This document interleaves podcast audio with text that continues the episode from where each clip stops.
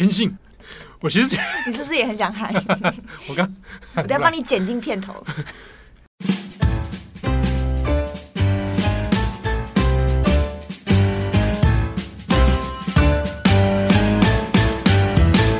Hello，大家好，欢迎收听 UDN Global 转角国际重磅广播，我是编辑七号，我是编辑惠仪。今天重磅广播，慧仪呢，在这个百般不情愿之下，被七号带到这个录音间啊，带来你的主场，不是主场啦哦，因为我们今天这个题目哦，就是想来想去，我会发现慧仪其实是最适合的一个人选。你少来。呃，我们今天要讲的题目呢是假面骑士卡面拉达。这个可能很多人就算你没看过，或许也听过。日本有一种呃，这个电视剧啊，写实的这种特色英雄系列。我们以前在重磅广播跟大家介绍过《超人力霸王》嘛，乌鲁托拉曼。那日本还有一个也是常青树的品牌，就是假面骑士。对。嗯，大家有看过吗？就是那个苍蝇头。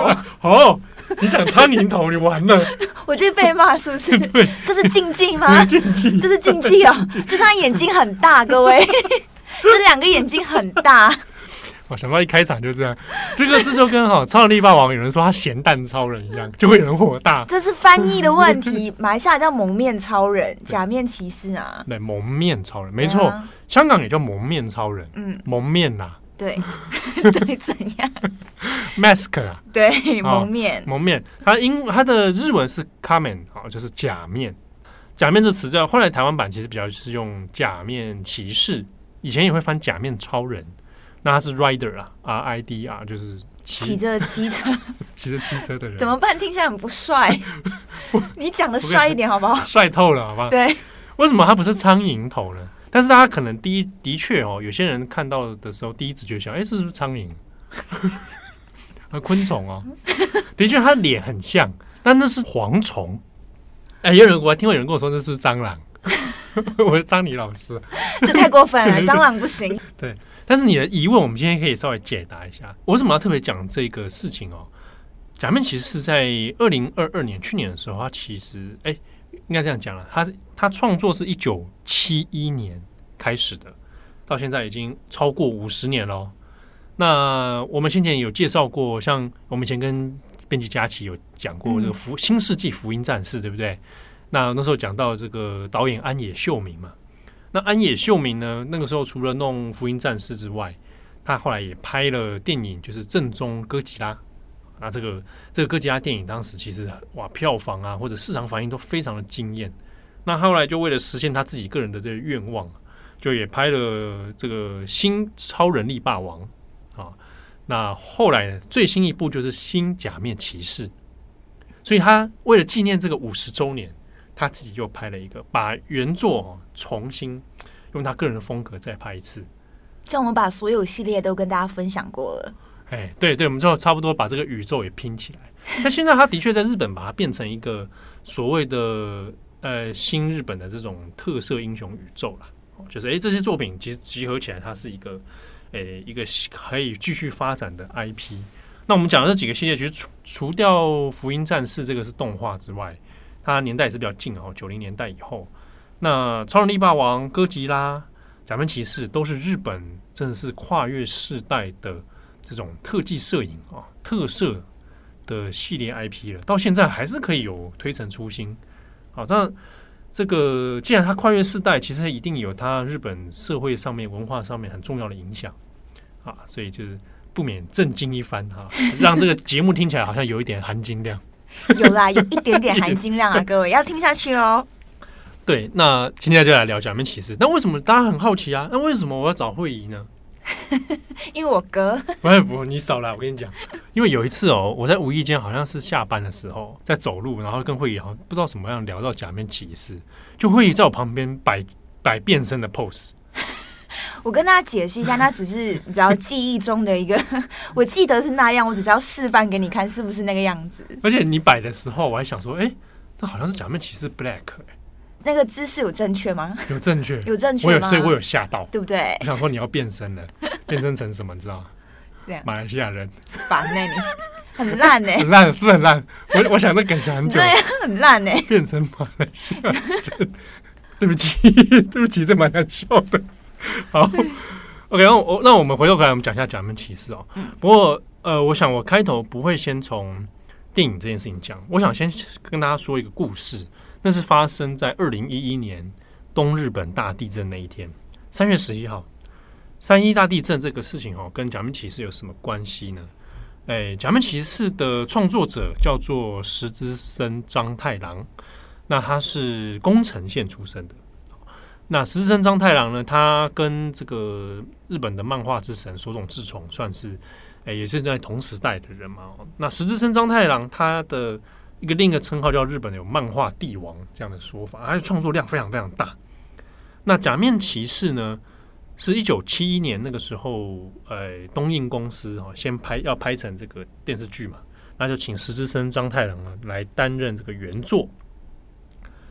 那石之森章太郎的故乡哦，宫城县这边的石卷市，那就有一个纪念他的一个纪念馆哦，叫万画馆啊。这个万画馆呢的门口，它就有一个假面骑士的雕像啊。那因为当时纪念他了啊，因为这是他假面骑士之父嘛。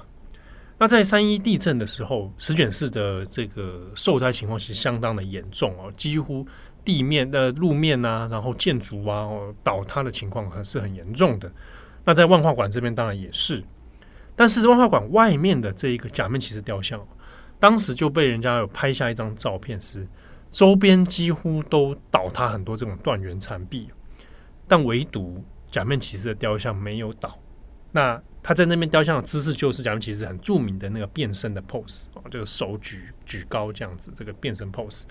那在那个很破败的景象里面，有一个雕像这样矗立在那边。那当时那个照片在 Twitter 上面就非常的这个流传了，很多人就说这个很感动，就是面临到这么大的灾难哦，可是好像还有一个这个希望还在那个地方，一个象征，对。那假面骑士就还矗立在那个地方。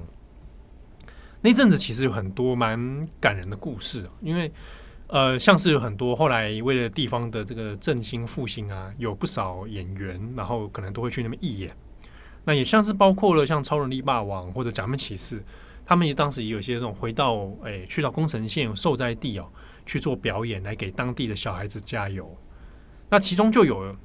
呃，像有演员呢，他去去到现场的时候，他他很后来有接受媒体的访问，有讲说他他很矛盾，因为他去到现场，他大家知道他是假面骑士里面出现的演员，小朋友跟他说，那个受灾的赈灾那一天啊，假面骑士没有来，那这个演员其实他很冲击，就说他当下不知道这该怎么回答他，他只能告诉他说啊，就是我很抱歉这样子，那我我我我们可以用别的方式，我们来一起来加油，啊还。他就看到这样这些小孩子之后，他就想说：“那我他怎么可以用一个假面骑士的角色，好来帮助大家来度过这一些心理的难关？”那个时候，网络上也有很多人会去画类似的图像哦，比如说哎，假面骑士然后抱着小孩，或者是超人力霸王在这个哎破败的城市里面怎么帮大家捡拾碎片哦，它变成了一个网络上大家会变的这种话题。那像日本的主流媒体之一有个产经新闻嘛。他每一年哦，都去假面骑士雕像前面，他会去拍，就是二零一一年的三一一，二零一二年的三一，那他就以这个雕像的周边，他会做个三百六十度的摄影，然后就一直拍拍，每一年都去拍，然后最后做成了一个系列图集，就告诉你说，我们从假面骑士的雕像来看，这个当地的正在复兴的情况现在到底是怎么样，我们就看到从。呃，破败，然后到一点一滴的再慢慢盖起来，我都以这个这雕像为中心去见证一个城市如何这个重新振作起来。对，那那个那阵子，其实看到这个新闻报道的时候，都还蛮感动的。嗯，好，那也可以知道说，像假面骑士这样这种象征哦，它存在于日本社会当中是不同世代的记忆，包括了可能现在是爷字辈啊爷爷们。然后他们的儿子现在可能是社会的中间这个青壮年，那以及青壮年们的儿子啊，现在的小朋友，在三个世代里面，大家都能够对假面骑士哎有过一个共同的记忆。那一想到他，可能就会连带出一些想法跟价值观哦，会想到希望，可能会想到正义，可能会想到自由。好，那透过这一些 IP 哈，这个角色。找到一些继续生活下去，继续面对这个世界的一些动力。好，那这个是假面骑士，我想在三一那那一阵子出现的一个我自己印象很深刻的事情啊。真的是一个蛮感人的故事。嗯、我只是直觉上面想到说，我们在看这种超人系列的电影，其实都会很希望真的有灾难发生，或者是不如意的事情发生的时候，会有真的一个超人出来，对，然后把这些事情都摆平了。但其实真正去帮助这些赈灾的人，每一个从就是赈灾里面走出来的人，他们其实就是自己的假面骑士啦。对，对，哇，你讲的真的很好。对啊，对，还有这边我其实就要可能我们就带进假面骑士的故事当中，其实有一些寓意在里面。嗯，我们看到赈灾那个，很多人在讨论，就是像日本的这个讨论里面就会讲到大自然，嗯、啊，大自然的这个力量啊，震地震它难以预测，然后它带来的破坏性非常之强啊，所以你可能会有对大自然的一种崇敬，那以及说我到底怎么跟这个自然的力量相处。那以及因为正在这个核能的这个外这个影响，嗯，所以现在想说话，那这个核能作为一种科技，它到底带来的是幸福，还是说这个幸福的后面也有一些风险存在？哦，它与能源啊、科技啊的这种反思，那这个部分其实也是假面骑士自己的一个母题了。哦，所以像呃，在大自然环境当中，然后破坏，那假面其实还矗立在那边，其实它有一点点。看到那个新闻画面的时候，是可以联想到假面骑士原本的这个主题的。那就回到那个问题是：假面骑士为什么要是一个蝗虫？嗯，对，为什么他比如说他蝙蝠侠，蝙蝠侠是蝙蝠，对对，哎，他说蝙蝠脸嘛，好像也不是，那不是蝙蝠脸，那不是脸，呃，但是他以蝙蝠作为象征嘛，对对啊。那当然，Batman 有他 Batman 的理由，还有 Spider Man，哎哎哎，对啊，你突然讲 Spider Man 啊，到 Spider Man 有他。他的理由被蜘蛛咬到，那你想，那假面骑士是不是被蝗虫咬到？哦，我们来讲啊，就是他其实哦，呃，原本的设计里面，他的故事当中，他们是一群被改造的改造人，但是这个改造是非自愿的，他是被一个邪恶的组织啊抓走，他可能就专门找一些社会上那些啊那个智商高、体能又好的啊，他就会人带走，然后就是要改造他的身体。那当然，改造的目的是想要把他变成这个邪恶组织的一员嘛，啊，那这些人就主角们当然就是比如说假面骑士他自己就是哎，这个有幸的逃脱，然后没有受到控制，可是他身体已经被改造了。那这些改造手术呢，大部分就是融合昆虫或者动物，啊，那这种想象就是，哎，人类去结合这些东西的时候，好像可以更厉害。比如说，我如果结合蝗虫，那我的这个跳很高、跳跃能力，或者是我的力量哦，就是有一种想象嘛，人与异物种结合，然后就会得到很强的力量。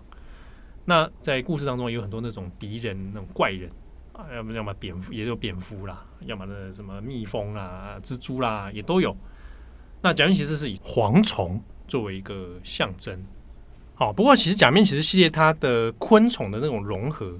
有很多种啊，哦，蝗虫当然这个原型的话是这个假面骑士一号，嗯，哦蝗虫。那后面还有像是蜻蜓啊，哦，那比较近代的话还有这个独角仙啊，卡布托哦，独角，还有或者是呃后来开始有点渐渐不太像昆虫了，开始是别的 别的东西，甚至是呃物品或器具什么东西结合起来。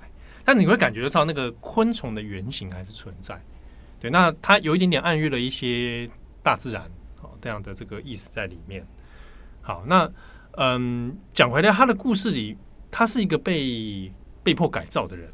哦，他就带有他的故事基调，其实虽然说是一个以儿童为这个观众导向的一个作品哦，但他其实带带有一些悲剧色彩。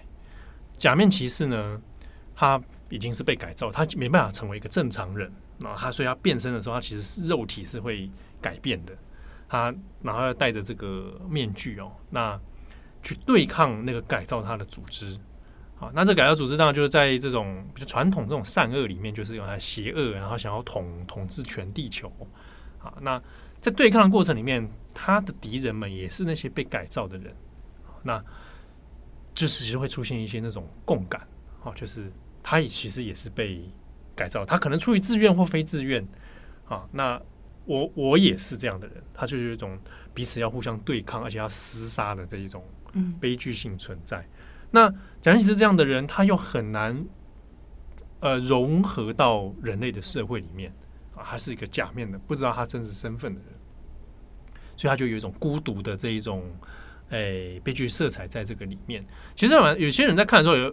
他如果先接触的是欧美的超级英雄的话，可能有人会想说：“哎，这好感觉很像那种像啊蝙蝠侠这种，哦，带一点社会写实，然后以及孤独英雄的这一种色彩在里面。”嗯，哦，那贾诩其实的确，呃，早期在看他的故事设定的时候，嗯、呃，比起像超人力霸王，哦，那他们其实是比较带有一种社会黑暗，哦，然后比较这个。因为就很像现实，就存在在我们的生活当中里面的一个人。对，对，他这种这种感觉比较强烈哦。那也有人说，他就是的确，他的剧情走向上啊，也是一种社会派啊，就是它里面会暗喻一些社会事件或者是成人世界会发生的事。那其实我们之前在《超能力霸王》那一集里面有讲过，就是《超能力霸王》当初在设计的时候，因为他们很多脚本家、设计者。其实也历经过这个战后的一连串的日本社会的改变，啊，那所以也会把一些社会问题摆进去，包括说，嗯，这个美国跟日本的问题啊，这个安保的问题，或者是跟冲绳之间这个族群融合的问题啊，在社会里面大家彼此相处的一些困境。那假面骑士里面也有些类似的做法啊，他去谈到说，呃，比如说这个政治组织怎么样影响一个社会。那或者是一个人怎么在一个诶背负着这么多痛苦经历之中，他还能够持续的奋斗？好，那甚至是对于“正义”这个词啊，他会有一些质疑。我们很多人在想到说啊，这种诶英雄片不就是很简单的二分法吗？打打倒坏人，对啊，打倒坏人，那你就是正义的一方嘛？啊，可是，在《假面骑士》里面，他倒蛮有意思的是。他虽然他的主题曲面也会唱到说，哎，这个正义的伙伴这样子，但是他在每一集故事里面，他都会有一个旁白，就是前面有个开场白啦，说啊，假面骑士他是一个怎么样怎么样的人，然后他为了这个对抗这邪恶组织而奋战。他里面还会再加一句说，他是为了人类的自由而战。啊，他谈的是自由这个主题。所以在后续的很多那种假面骑士的讨论里面，除了所谓的正义之外，很谈更多的可能说在谈讨的是自由，就是怎么样才能够达到一个人类社会的自由？那所谓的自由，好，到底又是什么？那这是假面骑士里面会谈到的一个问题哦。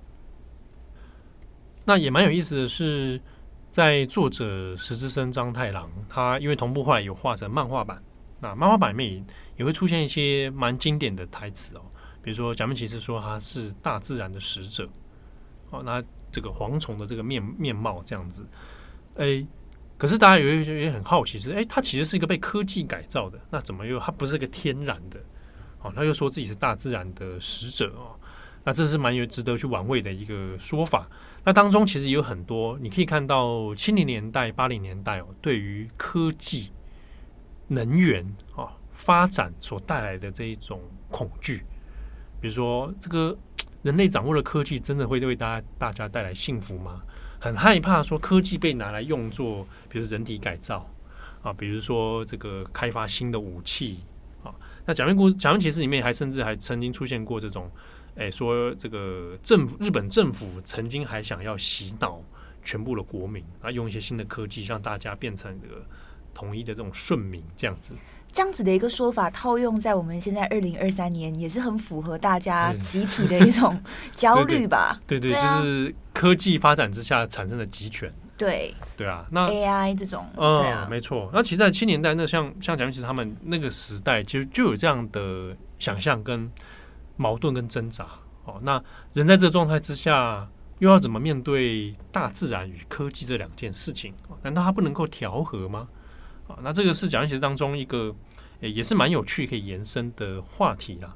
那当然，对于小朋友来讲，或许在看的那个时候当下是没有想这么多啊，大部分就觉得哇，这样子就很帅啊，对，打倒坏人。你小时候是就开始看了？这是我的就是一个童年的故事，可以跟大家分享一下。刚刚为什么会说到是我哥呢？原因是因为我哥跟七号其实差不多是一个同一个世代的人。是你这样？我哥比你大一点，我哥再比你大一点。八零年代出生的。对，然后呢，因为小时候我跟我哥差距了九岁嘛，所以小时候我看的这些节目、听的歌，很大的程度上都是受到我哥哥跟我姐姐影响。嗯，像我哥看什么，我就会跟着看。嗯，所以那个时候差不多是我哥国中的时候，他就开始很喜欢看《假面骑士》。你哥哥国中的时候，就是。九零年代到两千年左右，差不多，差不多那个时候。然后呢，我就特地为了这一集回去问看我哥，他是怎么开始看《假面骑士》的。嗯，他就说某一天，爸爸不知道做了什么事情，可能心情很好，就去那个录影带的那个店，嗯、就租了一套就是录影带回来，然后都是《假面骑士》。就那个年代，我们不是还有那个录影带吗？对，你想说怕听众不知道什么是录影带？我怕年轻的听众不知道 VHS。录影带哦，以前那种录影带、啊，四方长方形的那个，对，一个长方形的物体啊，对黑黑的啊，里面有磁带，会把影像记录在那个磁带里。那对，拿去放映机里面放，就可以看到影像了。录影带，好好笑。但反正就是我爸租了这个录影带回来，就给我。给我哥看，然后我哥就开始沉迷。那我哥开始沉迷之后，因为我哥开始看，然后我也开始跟着看。哦哦哦。所以我小时候就会有印象，里面可能我不太清楚它到底是什么，但我知道那就是一个超人，然后打倒坏人，嗯，然后骑着那个机车，就在我脑海里面有一个这样的一个概念，但。你要跟我说小时候他到底像你刚刚讲的那么多演什么，或者是他要带出来的意思是什么？小时候你可能是不自知的。就我前两天看回去，我发现我小时候的看法就是一直快转，快转到开始打架为止。哦，你好，你好残忍，很血腥，对不对？你想看冲突场面，就是快转。那你会印象中，因那个时候你看到画面是是不是比较灰灰暗暗的？对对，我印象中是他每次只要战胜敌人之后，他就比出那个我之前比过的那个 pose。我知道那个 pose。我跟大家讲，如果你是有听过讲看过《假面骑士》的人，我告诉你，会一百是 Black 的 pose。呃，对，因为我小时候看的就是那个 Black 嘛。对，Black 跟 RX。嗯嗯。对，这两个。然后他每次战斗到快要不行，他就会开始拿出他那个蓝色的剑。剑，对对对。对，然后那个剑只要一插进去，敌人就死了。是的。这你也会学那个 pose 哦？对啊，因为小时候就会一直看。然后我印象中，就我小时候，因为因为我同样一个录影带，我可能会一看再看。到某一天的时候，我哥就跟我妈说，我我还有这个印象。我哥就跟我妈说：“你不要再给我看这种，然后血腥的打斗画面。”不要给慧仪看这个。对对对。你姐姐没在看？我姐姐好像还好，就我会跟我哥哥，我就觉得这个事情蛮有趣。就我哥看什么，然后我也会跟着看。嗯，对，蛮正常，还还蛮多兄妹这样，因为我妹妹也是这样。我看什么，他就跟着我一起看。对，就会受到哥哥影响。对，那个时候我想，呃，如果以年代来看的话，的确进入到东南亚的，好像是《假面骑士 Black》。对，我记得我哥跟我说，他刚刚开始看的时候是粤语配音版。哦哦，那他是从香港进来，对，又再转一手进来。对，然后其实啊，像假面骑士或者是超人力霸王系列，我相信在东南亚的市场也是很大的，因为在马来西亚的那个国营电台里面，其实之前也有播过假面骑士，嗯、但是它是马来文配音。马来文配音哦。对。哦哦，那主、嗯、你有记得它主题曲吗？嗯，但因为我们很少看马来、哦、马来频道，所以不太清楚。哦、但我们小时候确实是看粤语的，不然就是日本的原音的。原音的。对。看日本原音可以吗？就是要有字幕，字幕，嗯，因为像我自己接触的经验，我应该是九零年代初，也就是我差不多幼稚园的时候，如果这样算算，九对九零年代初啊，嗯，那看的应该是电视播的还是录影带？其实我这个部分有点记忆就模糊啊，嗯，但那个时候台湾有一些盗版的录影带进来，那就会，诶、欸，是盗版的这个假面骑士影像可以看哦。那我小时候就。被这个有冲击到，就是哇，这个这个好奇妙，好好看的感觉，就是那个人穿着那样的衣服，然后头是这个这个昆虫头，嗯，好啊，那在骑机车这样，然后打怪人，但是有有小时候看的时候会怕怕的，对，就觉得因为里面怪人也看也是蛮可怕啊，那那种怪兽呃怪物人变的这种人，那这个整体上看起来，就是小时候觉得，哎是好像是看的时候有一种那种竞技的感觉。因为我记得你很喜欢超人力霸王嘛，那你觉得假面骑士跟超人力霸王对你来讲，你觉得那个 感受不是什么？哦、没有，因为你叫我二选一啊，吓我一跳。没有啦，我说就是给你的感受是什么？因为你说你看假面骑士会有点害怕嘛。对对对，就我看超人力霸王也有点害怕。嗯，因为它里面有时候拍的那个外星人在那边潜伏的时候，你都觉得那里就会很可怕。嗯，小对小孩子来讲啊。对，但呃，我我反而可能被超人力霸王的影响比较多。假面骑士是后来青少年的时候才回头又去看哦。嗯，这很奇妙，是小时候看比较多超人力霸王，然后青少年时期的时候去看假面骑士，然后脱离青少年之后再回去看超人力霸王。现在就开始阶段性，对对，又又转回去了，你知道吗？假面骑士我觉得会变成我青少年看的原因，是因为那时候有点中二。开始思考人类的自由是什么？对对对，然后你就觉得哇，孤独英雄啊，就哇好帅，而且因为有悲剧性。那我刚开始接触这种悲剧性，你开始理解他剧情在干嘛的时候，你会觉得你第一次感受到悲剧带给你的那种浪漫感。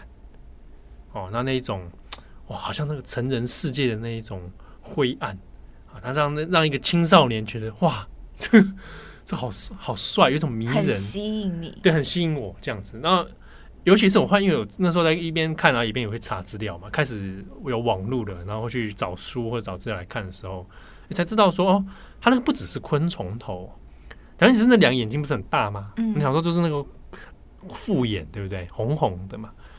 那你可以回去看它那个造型里面，初代的或者是它漫画版的造型，它的那眼角底下会有个很像泪沟的东西，然后或者是它的画面当中会画两条这个很像泪痕在脸上。在原本设定里面，作者意思就真的是说，那是他在他的眼泪，就是他他这样的这个状态的人，他其实是很哀伤的。嗯，是不是他可以选择的？对，然后他他打人，他他去杀人，杀了虽然是坏人，可是那个那个是暴力，那个是那个是让他很痛苦的。那他自己也不是一个正常人。啊，那那我青少年的我看到这个设定就觉得，哇，这怎么这怎么这么迷人？哇！你就觉得自己也不是正常人，对不对？你就觉得自己好像长大了。哦，我在看这个，哦、有没有？就会有这种感觉。嗯嗯嗯，对啊。那可是我青少年时候，那个国高中的时候，假面骑士又进到不同的世代。我们刚刚前面讲这个最早七零一九七一年开始被叫做是昭和世代哦。后来大家知道，一九八九年以后进到平成了嘛。那的确，假面骑士它也是跟着时代在流转的。昭和时期的是一种风格跟系列。早期的那个假面骑士一号、二号，像会看的这个 Black，其实应该，我记得他也是被算成昭和的末期啊。那进到平成的时候，哎，这个整体上好像，你比如说包光是戏服的改进啦、啊，造型的多变，也都开始不一样。但大概唯一共通的是，主角们通常还是悲剧英雄，要么就是很孤僻呀、啊，啊，要么就是反社会分子啊。然后找一些很酷酷的那种帅哥来演。哎、嗯，你不是有看过那个吗？哪个？First Love。哦，对。男主角佐藤健。嗯嗯嗯。他以前演假面骑士的。哦，真的哦。他演电王，假面骑士电王。但那部就是有点又很特别，就是他很活泼。哦。那部是一个没那么悲剧感强烈的的假面骑士。那佐藤健演那时候演。所以 First Love 在红的时候，又有人把他以前那个时候，所以你看他以前假面骑士，哎，对，但很有趣的是，有人讲说，哎，演过假面骑士，有些人后来其实很都会很红。那或者有人讲说，现在假面骑士系列是一个帅哥的组合吗？就是培养未来偶像帅哥的一个一个桥梁啊。对啊，也有人演了之后，后来我就不太想再去回忆这一段，像那个小田切让，他演过之后，他就其实后来就。不太再去讲这些事情，那有一些老演员其实到现在还会回忆啊，或者是说还用这个身份来跟大家互动。当然，如果上 YouTube 找啊，在二零二零年的时候，就是唱那个 Black X 的那个，对对对的那个歌手，对不起，我忘了他是什么名字。反正他就是有在上面就是重唱了那个主题曲，然后集合了所有的假面骑士，然后在台上，然后现场就大家举着荧光棒。然后在那边挥舞，就是看起来是一个非常有回忆的一个，大家的回忆就在那边。对，而且你看底下的里面人可能是老中青三代都有。我就把这传给我哥。然后他怎么样？我哥是说这是时代的眼泪。时代也太 你哥哥是不是已经抛弃假面骑士了？老实说，对他很久没看了。怎么这样子呢？他怎么抛弃了假面骑士呢？因为当不了假面骑士。这样哦，有的人似乎是这样子哦。可是我我其实有看到很多像日本的很多创作或者是这个呃访问里面呢、因为这个算是一个呃陪伴大家很久，你看已经五十年的一个 IP 嘛，所以有时候假面骑士它会成为在不同的领域里面啊，政治界啦、演艺界啊，或者是各方文化文学，他们有的人就会讲到，哎，小时候看过假面骑士，或者是他对这个 IP 有什么想法，当中也有人会讲到说这个英雄对他们的。呃，召唤或者是启发了他后来的一些事情，比如说为了公益挺身而出啦，啊，或者是忍受孤独，好与孤独对抗这件事情，这个反而是在日本也后来很多讨论到，呃，有一些很多隔绝于社会之外的一些人，他可能有的人就觉得说他是不是以后会变成犯罪者，啊，或者是他可能变成像啊杀人犯。之类的啊，有人当中就有人提到说，那假面骑士会不会可以给大家带来一些不同的想法跟力量哦？一个可以对抗孤独，他自己是一个隔绝于社会之人，但是他可以守护某些价值，然后用他的方式哦继续活下去的一个想象。对，那这个这个，我觉得这种概念好像的确在这五十年当中，有给不同世代的人不同的想法。其实前一阵子在日本的 Amazon 有一个新拍的系列，是 Black 的在新拍啊，那 Black Black Sun 那是西岛秀俊演的。那西岛秀俊因为之前之前也蛮很红啊，他还演了那个奥斯卡的那个在车上嘛。那西岛秀俊就演假面骑士，而且他他有访问他，就是他自己也是假面骑士的粉丝，小时候也是看这个。那这个 Black Sun 的系列里面。他又糅合了就真实的日本社会问题，就讲到这个呃学运以前的学运抗争，那里面还提到说，哎，有一些这种像假面骑士这一类这种会变身的人，他们本身已经被改造了，或者是其他可能是怪人嘛，啊蜘蛛人或什么之类，那日本社会到底要不要接受他们？我们要不要让他们像一般人一样生活在里面？那就会出现典型这种。哎，支持派跟反对派，那怎么样去探讨这中间的一些人权问题，或者他们到底算不算是一种人？好，那这个是哎，你就看到他的那个社会写实的部分就还蛮多的。讲到限制超人的这个这个主题，美国是不是也有一个就是动画 X Man？对对对，也是在讲。你该不也是想说看那个 X Man 的卡通吧？没有，我只是突然间想到想到那一个东西。其实大家都有不同的社会跟国家都有在做呼应。对，其实我我那时候我当然看看了很多作品之后，也开始想到，哎，那其实跟 X Man 蛮像。那或者我也可以想到蝙蝠侠的一些对一些元素在里面。但如果你比较之下，也发现啊，日本人跟美国人性格可能还真是不一样。大家在处理英雄的题目的时候，哦，是有一些不同想象的。那假面骑士真的是比较没什么伙伴，他都要自己单打独斗。对，一匹狼啊，叫骑着机车啊。然后后来当然是集结越来越多作品之后，让开始这个吸引粉丝之下，让假面骑士还是得互相合作一下，开始大量的这个打假面骑士就出现了。对啊。不过回头才讲起来，就是我其实以前也很好奇，但这个好像我找不太到什么答案。就是像日本的特色啊，它在往东亚推广的时候，东南亚就是一个蛮重要的基地。那比如说像呃，我们刚刚讲到你哥哥看到租录影带的时候是看到粤语版嘛？嗯，香港呢以前的时候也是在那个立的电视播的。哇，立的电视现在你看都是成为历史的眼泪。对啊，啊，那香港很快就引进哦。一九七一年日本播了之后，香港应该是一九七三七四年就有引进假面骑士，那算是一个蛮重要的地方。即便到今天，香港也非常多假面骑士的粉丝。那个 YouTube 上常看到他们在表演那个变身画面，哎、欸，其实蛮厉害的。他可以从第一代开始变到最后一代，就是那真的是忠实粉哎。他可以比那个动作跟他就喊 很信。我其实你是不是也很想喊？我刚 我再帮你剪进片头。哎、欸，你上次你你比那个 pose 啊，你像你比就还蛮正确。我没有比过啊。你少来啊。假面骑士一个特色就是他要比变身的姿势，然后他喊一句变身嘛，很近，嗯、然后就比个 pose 之后，他就会变身了。然后大家就会不是很多人就会笑嘛，啊，为什么变身的时候敌人都不会动啊？对啊，啊，哎，为什么？为什么很多这种变身的英雄，他在变身的时候大家都不动？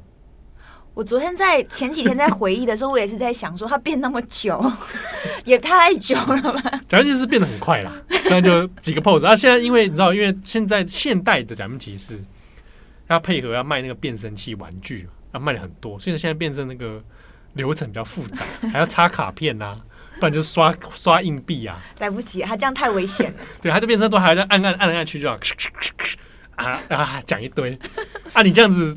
玩具可以卖比较多嘛？啊，以前那只有 pose 而已，哦，就没有什么商机。对，他只能卖一个腰带，然后就比个 pose 哦。但是现在就比较多，所以只可以让敌人变笨。对，但我讲啊，讲很重要一点是，这种变身 pose 哦，它变成一种以戏剧的表现方式，其实跟我们上个礼拜中央广播讲的歌舞伎是很有关系的。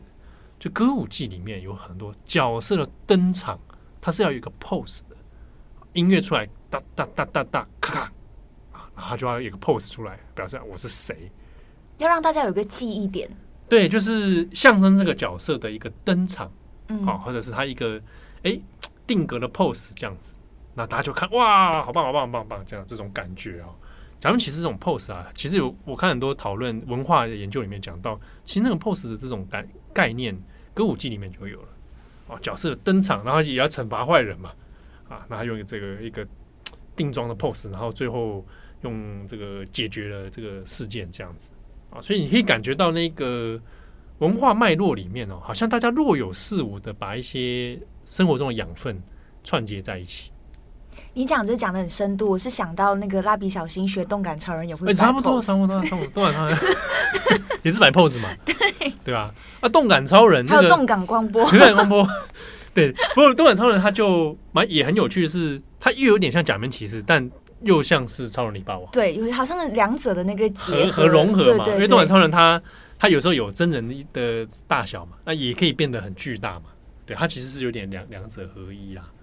对啊，那啊讲起来真的是时代的眼泪，会吗？会眼泪吗？我自己是觉得时代的回忆，回忆啦，回忆啊。哎、嗯，我对我影响很大，可能是那个音乐歌歌曲。因为我去日本卡拉 OK 唱歌都会唱假面骑士的歌，我现我是不会唱的，我现在是不会唱的，share 给大家听。no no no，现场直播绝对不会。好，但是那个音乐其实有影响到我，就是成长的时期，哦，面对到很多成长的痛苦，青少年的忧郁，成长的痛苦，我都会用靠那些歌来来振奋我自己。是一个陪伴吧，我觉得很多时候是这样。对，对啊，学日文，然后听了歌啊，歌词其实都很简要啦。歌词里面常常会有一些，像假面骑士来讲，像应该是 V three 吧，还是 Stronger？Stronger，他歌词里面会喊，就是爸爸啊、妈妈啊，就是我要为了家族什么，我要为了守护你们而而奋战。然后里面歌词当中就会带一点悲剧性，就是家人其实都被杀光了，然后自己要怎么样去站起来，然后怎么样去守护他人。然后之后当然是学这种歌，然后听这种内容，就觉得哇，我我我我一定要振作，我我要不畏艰难。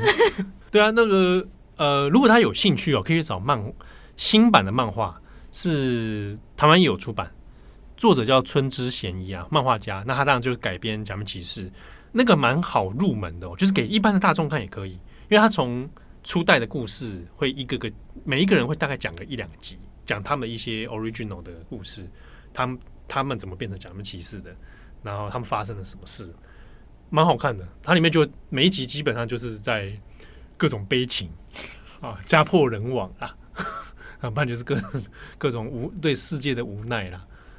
是啊，我觉得现实生活中很多时候就是这样，但只是怎么在这些当中真的就是站起来。所以透过这样子的一个剧情，是帮助。疗愈吗？嗯，对我是，嗯，我就讲靠着讲其实站起来了，就哦，我要听着那歌会很振奋啊，就包含曲调啦，哦，然后包含歌词的内容，即便我到了长大哦，那我现在三十好几哦，快四十，有时候我真的很沉闷的时候，就想说啊，来放一下假面骑士的歌，哎，听了之后精神又来，觉得我好像还可以像他们一样继续奋战下去，继续与这个邪恶的世界 奋战下去。对对，我觉得今天这个 ending 非常的振奋。哦，已经 ending 了。哎，差差不多就是这样，没错。那那当然回过头来讲，因为现在新的电影版上映了，呃，新版的其实是非常具有导演安野秀明自己个人风格啦，所以我其实很好奇，完全没有概念的人去看会发生什么事。就是我像像我，因为我们是看过《假面骑士》的人，所以进去看大家可以知道哦，我们我们懂安野秀明想想干嘛。大概知道剧情设定，对他他在玩什么游戏？就是哎、欸，他因为他自己本身就是假面骑士的粉丝，他他拍这系列是有点想要来回馈自己那个当初构成自己的养分，他想来致敬这些过去的自己。那你感觉出来他在哦怎么样致敬，怎么样玩弄这些元设定跟元素？可是没有看过的人，大众想说，哎、欸，这个嗯，我我自己蛮好奇的，因为新版的我去看的，嗯，你觉得呢？我觉得很微妙了，就五味杂陈，什么意思？就是觉得嗯很有趣，很有趣。但我觉得至少在写实的这个技术层面上面，已经有很大的进步了。很多人都会觉得说，日本每次拍那种动漫改编或者是特色片，好像都不是很写实。但是我觉得安野秀明在《轻假面骑士》上面，他写实感已经非常非常强了。那那我觉得很特别的是他的音乐跟音效。呃，技术很高。如果喜欢这种特色音乐的人，我想这个假面骑士新版假面骑士会有，你会听出一些心得，嗯、对啊。那至于剧情的部分，我觉得大家可以哎见仁见智啊。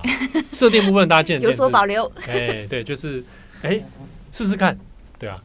但我我我觉得，如果希望啊，将来有一天，其实像这种作品可以有一些本土化的内容出现，比如说马来西亚可以拍自己的。假面骑士，但好像好像好像没有，没有哎、欸，对啊，这种特色片在地化，我会希望哎、欸，台湾有一天也可以去拍出这样的。通常可能就会是跟那个国家合作，然后融合那个国家的一些元素嘛。对对对，可能会是这样的一个方式。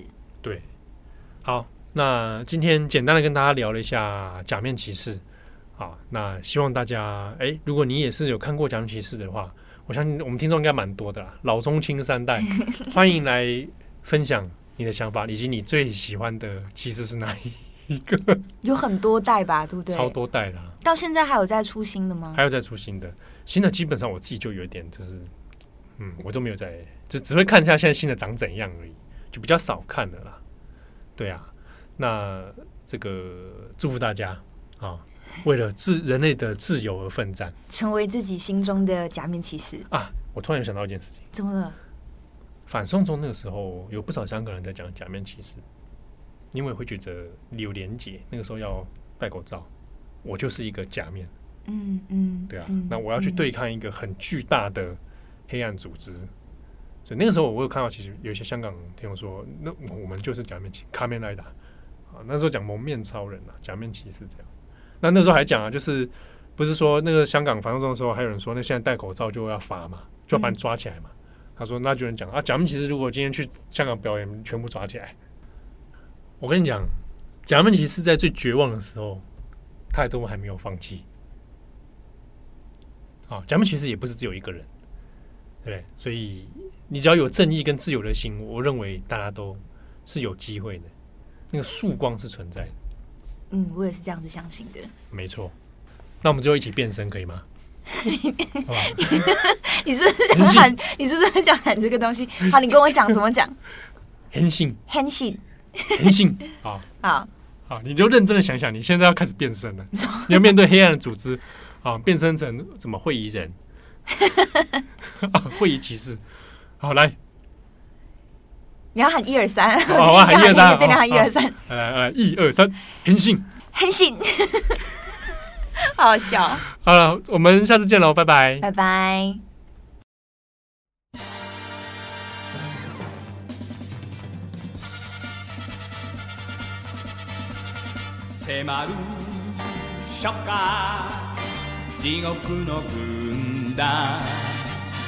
我らを狙う黒い影世界の平和を守るため。Go, go, let's go 辉くマシン。ライダージャンプ。ライダーキック。仮面ライダー仮面ライダー。ライダーライダー。